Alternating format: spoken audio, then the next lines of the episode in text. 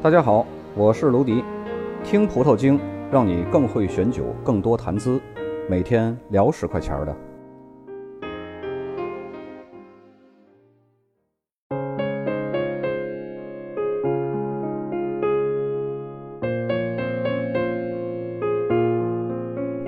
在上一期呢，我们有留下一个问题，就是影响决定葡萄酒风味的本质因素是什么？其实最重要的就是葡萄品种。你就打个比方啊，如果你要是做一盘菜，甭管是天南海北做同样的食材，鸡肉、羊肉、牛肉，羊肉永远做出来是羊肉的味儿，鸡肉呢，甭管你是宫保鸡丁还是辣子鸡丁，它做出来始终还是鸡肉的味儿。所以，决定葡萄酒风味的本质因素是葡萄品种。那么今天的问题又来了：为什么西方人会用葡萄酿酒，而东方人是用粮食来酿酒呢？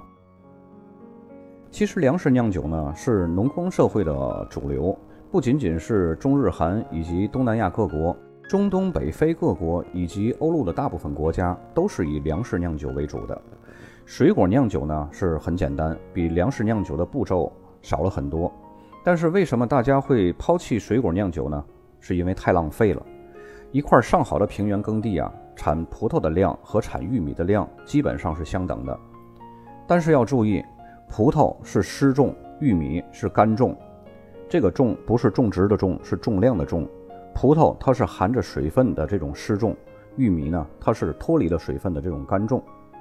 葡萄的含糖量只有百分之十左右，而玉米呢却可以高达接近百分之七十。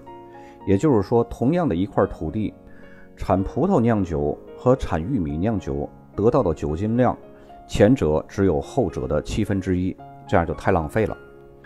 但是为什么欧洲很多很多的这种国家还是用葡萄来酿酒呢？是因为地势的原因，因为阿尔卑斯山。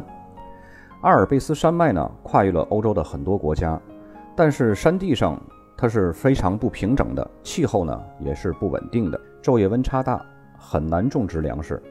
但是种葡萄却没有什么问题，在这种土地的大量存在呢，就不形成种粮食比种葡萄更划算的情况了。要么就种葡萄，要么就荒着。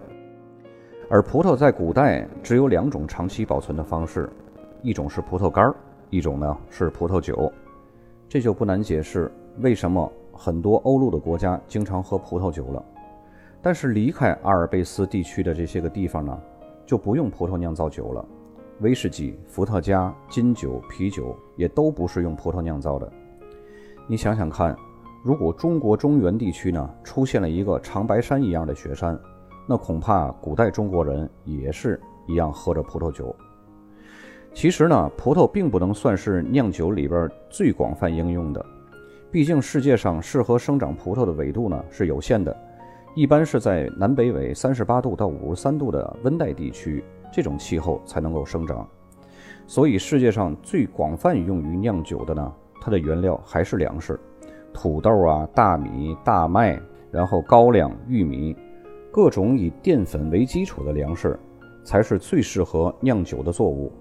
因为有人的地方就得有粮食，有粮食呢就可以酿粮食酒。酒精类的饮料分为两大类：粮食酒和果酒。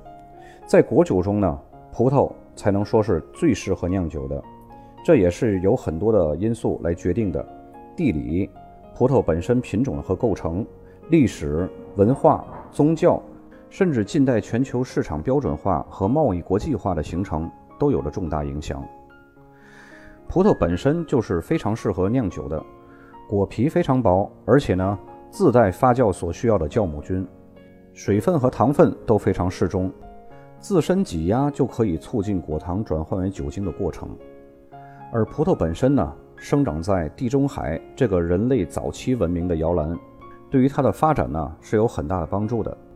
希腊人从埃及人手中呢学会了葡萄酿酒的技术以后呢，随着它的航海发达到西欧最早的希腊殖民地马赛和西西里岛，罗马帝国各地的殖民者种植葡萄和对葡萄酒的喜爱呢，奠定了葡萄酒在环地中海地区，特别是西欧的饮料统治地位。那个时代呢，因为饮用水源的安全堪忧。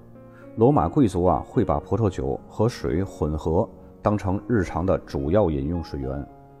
后来的基督教文明，因为使用葡萄酒作为基督的血实施弥撒，所有的修道院呢都会种植葡萄，酿造葡萄酒。